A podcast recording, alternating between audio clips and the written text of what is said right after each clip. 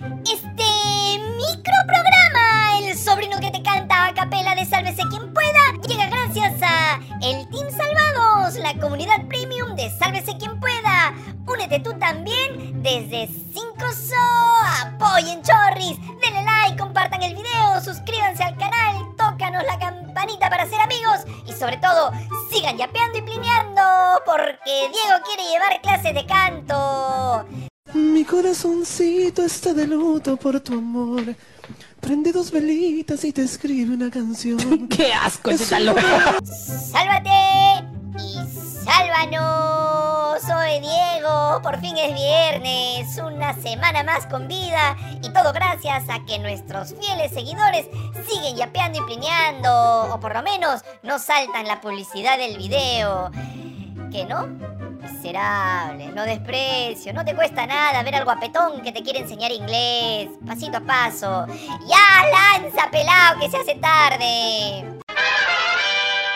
Amnistía Internacional publicó un nuevo informe sobre la represión de las protestas masivas durante la crisis política en el Perú en diciembre de 2022, que confirma la responsabilidad del gobierno de Dina Boluarte en estos hechos. La Organización Internacional de Derechos Humanos presentó recomendaciones a la presidenta Boluarte, instándola a que condene el uso de la fuerza letal por parte de las fuerzas de seguridad y a implementar medidas para controlar las manifestaciones sin discriminación ni racismo, algo que por supuesto ni la mandataria ni nadie en su gobierno han hecho, luego de más de cinco meses cuando ocurrieron los asesinatos de civiles a manos de policías y militares. 49 peruanos murieron por proyectil de arma de fuego. En el informe titulado Perú, racismo letal, ejecuciones extrajudiciales y uso ilegítimo de la fuerza por los cuerpos de seguridad del Perú, Amnistía también pide a la Fiscalía llevar a cabo investigaciones prontas, imparciales, independientes y exhaustivas sobre el uso de la fuerza por parte de militares y policías, involucrando a los responsables de todos los niveles, algo que tampoco ha hecho el Ministerio Público que dirige Patricia Benavides, quien de un plumazo borró lo avanzado por las fiscalías que investigaron estos hechos en los lugares donde ocurrieron. Durante las visitas a varias regiones del Perú, Amnistía Internacional documentó 52 casos de presuntas violaciones de derechos humanos durante las manifestaciones, incluyendo ejecuciones extrajudiciales. Se informó de 25 muertes, incluyendo 6 menores de edad. La organización destaca que estos actos no fueron aislados ni llevados a cabo por funcionarios individuales, sino que apuntan a una política estatal coordinada y consciente. El informe resalta la necesidad de abordar estos incidentes y garantizar que se realicen investigaciones exhaustivas y se tomen medidas para prevenir violaciones futuras de los derechos humanos. En la descripción del video te vamos a dejar el enlace para que descargues el informe. La conferencia de Amnistía Internacional se vio interrumpida por unos minutos debido a la irrupción violenta de representantes de los combatientes, el grupo que es parte de la pestilencia, a quien el defensor del pueblo les puso la alfombra para recibirlos hace unos días.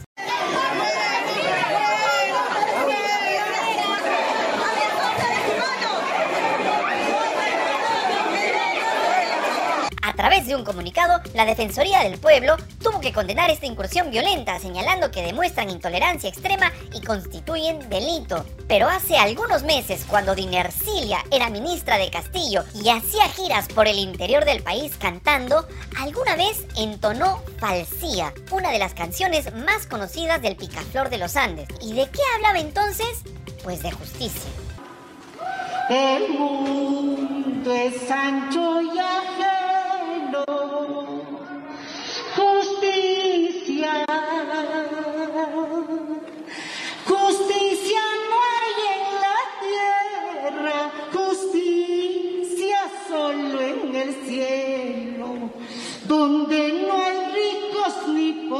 Pobres. Al hombre pido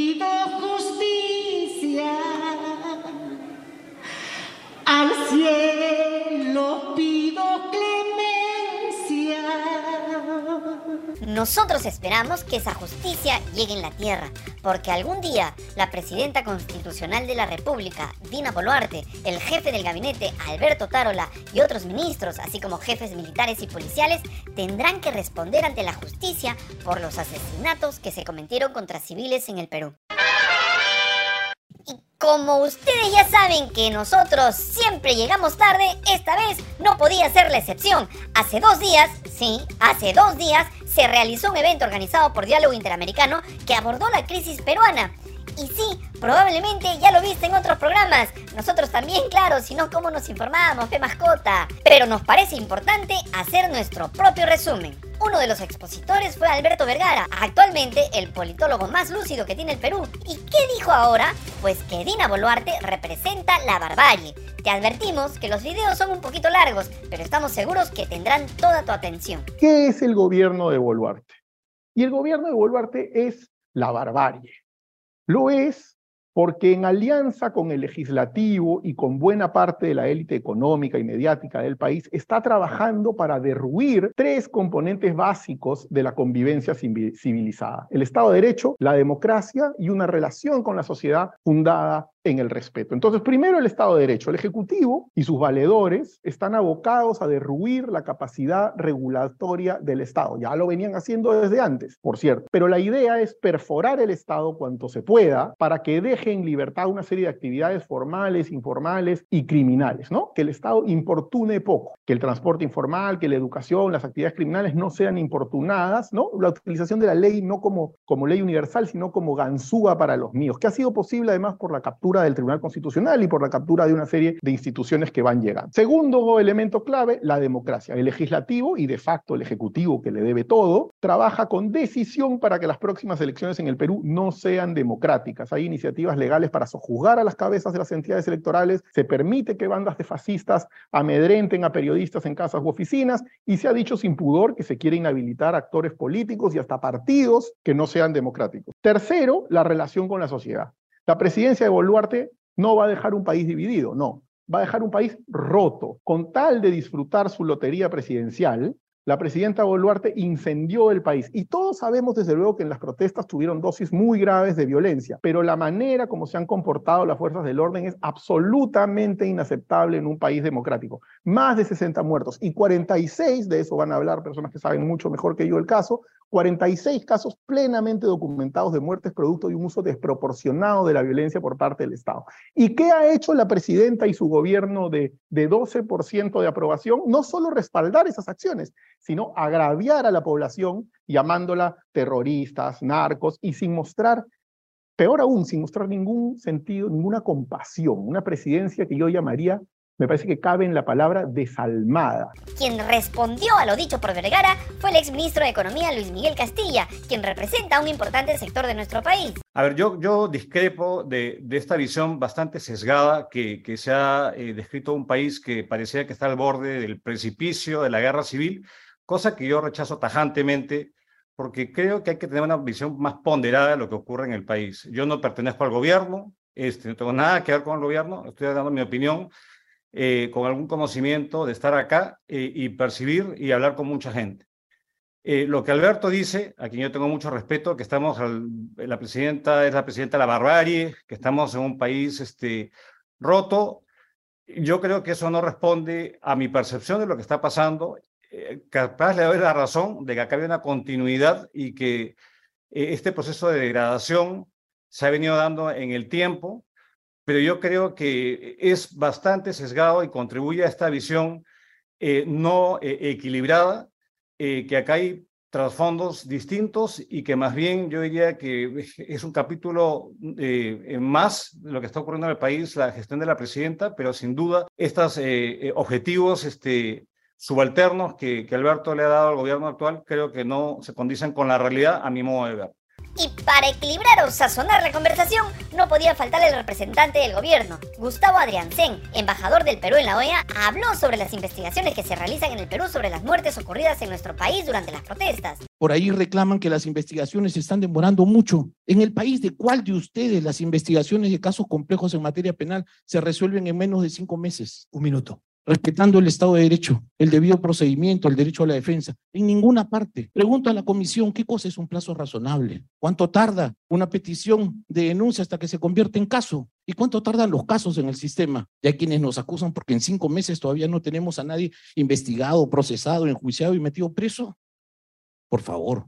En este punto, cabe señalar que Adrián Sen no perdió la oportunidad para defender al gobierno de Boluarte, destacando su legitimidad, que vivimos en democracia y que las instituciones funcionan. Ah, pero también dijo que las muertes de Inti y Brian, que murieron durante las protestas contra Manuel Merino, se están investigando. Lo que habría que recordarle a Adrián Sen es que la comisión del Congreso que encabezó el pavo cabero, no el pollo, el pollo cabero, archivó la investigación. Pero ya para ir terminando, Alberto Vergara hizo un paralelo entre lo que pasó en el Perú y lo que ocurrió en otros países. Deberíamos preguntarnos por qué a nuestras élites lo que ocurre en el Perú no le parece la barbarie. Es decir, en Chile, en el estallido social, se generaron veintitantos muertos que generó la demisión del ministro del Interior. En Colombia, el estallido social generó alrededor de 30 muertos, generó el origen había sido una medida del ministro de Economía, el ministro de Economía se tuvo que ir. En el Perú, en cambio, más de 60 muertos y el ministro de Defensa lo ascienden a primer ministro. Y sale la presidenta y aún contra todos los anuncios, contra todo lo que se está viendo, lo que salen es a respaldar las acciones,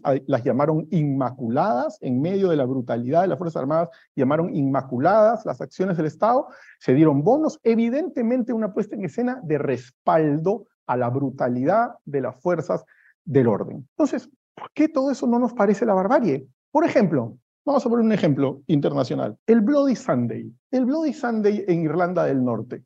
Una tragedia que deja una herida profunda, no solo en Irlanda, sino en su relación con el Reino Unido del año 72, del cual hay películas, la gran canción de YouTube, un hito de la barbarie en la relación de Irlanda con Gran Bretaña. ¿Cuántos muertos hubo en el Bloody Sunday? 14. 14. 14. En cambio, cuando matan a sesenta y tantas personas en la Sierra del Perú, no habría que decir que es la barbarie. Serían unos excesos, ¿no? Habría que ser ponderado, equilibrado, llamarlo este, unos eh, lamentables fallecidos. ¿Qué hace que a nuestras élites económicas, políticas, mediáticas, esto no les parece una barbarie? Esa es la pregunta. Antes de que le dijeran suelta lo que ya está muerto, Vergara habló sobre cómo se viene demoliendo el Estado de Derecho en el Perú.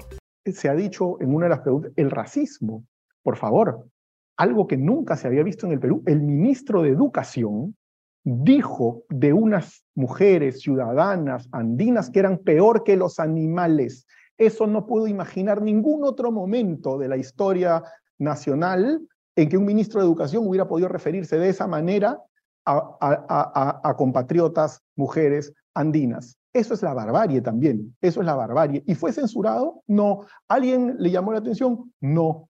Eh, luego simplemente desapareció, se fue silbando bajito, pero, pero entonces eso ocurre. Y, finalmente lo que parece importante, por lo tanto, es saber que sin Estado de Derecho, sin democracia, que se están erosionando a propósito, porque aquí la presidenta Boluarte no es la figura clave, ella es una suerte de, formalidad constitucional, ella es un barniz de constitucionalidad, ella todos sabemos que eh, eh, eh, importa poco.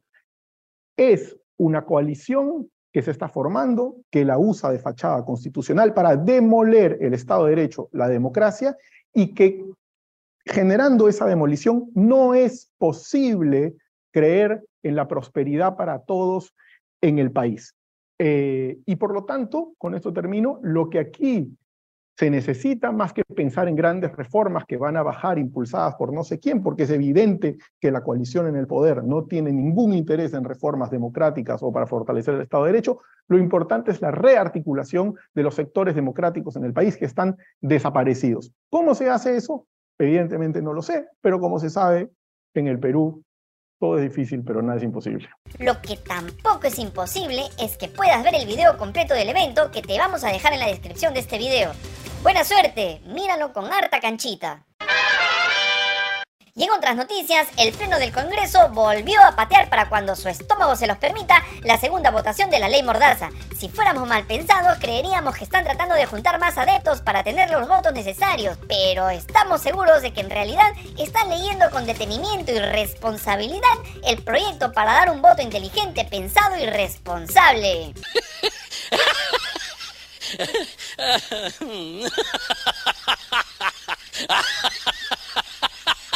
No te burles, Diego. Un día vamos a juntar a todo el Team Salvados para un conversatorio de Star Wars. Mudo te vas a quedar, vas a ver pelado. Lo único que sabes es hablar como chubaca después de dos chilcanos. Eres un desastre, te desprecio. Otra vez me desvié, como tu tío lejano que guarda películas en VHS debajo de su cama. Ah, ya, te decíamos que el Congreso atendió otros asuntos, entre ellos declarar persona non grata al presidente de México, Andrés Manuel López Obrador, por irse de boca contra el gobierno y seguir diciendo que Pedro Castillo no dio un golpe de Estado. Lo más tierno fue sin duda escuchar a Malcri Carmen Alba defender con tanto ahínco a quien llamó nuestra presidenta Dina Boluarte. Ah, su madre, tía, qué carejere. De rojete para abajo, le decías antes. Lo más llamativo de la sesión fue el incidente que protagonizó el congresista de Perú Libre, Wilson Quispe, quien llamó asesina a Dina Boluarte y se mandó a capela con el cover del hit del momento. Por supuesto, tamaña afrenta no podía ser permitida por los mejores amigos de la presidenta, encabezados por el Fujimorismo, quienes le pidieron que la retire o se quedaba sin menú. Esto fue lo que pasó. De las más de 70 víctimas masacradas por este gobierno genocida, asesino de Dina Boluarte. Esta democracia ya no es democracia. Dina asesina, el pueblo te repudia. Ese mensaje, señora presidenta, lo han, lle- lo han llevado por culpa y causa de ella Señor- misma, señora señor- presidenta. Que retire la palabra. Señor congresista, hace un momento he pedido que otra congresista retire una palabra y le voy a, exigir a usted que haga lo mismo. Retire todo aquello que se ha referido en este hemiciclo contra el propio gobierno del Perú. Se lo pido por favor para continuar con esto. Señora presidenta, ¿qué palabra hay que retirar, por favor? Retire todos los agravios a la presidencia de la República. ¿Cuál? ¿Cuál usted término? men- Pero usted dígame, señora señor presidenta, usted me dice qué usted ha término dicho, yo lo usted retiro. le ha dicho a la presidenta de la República genocida. Retire. Por eso, retiro ese término.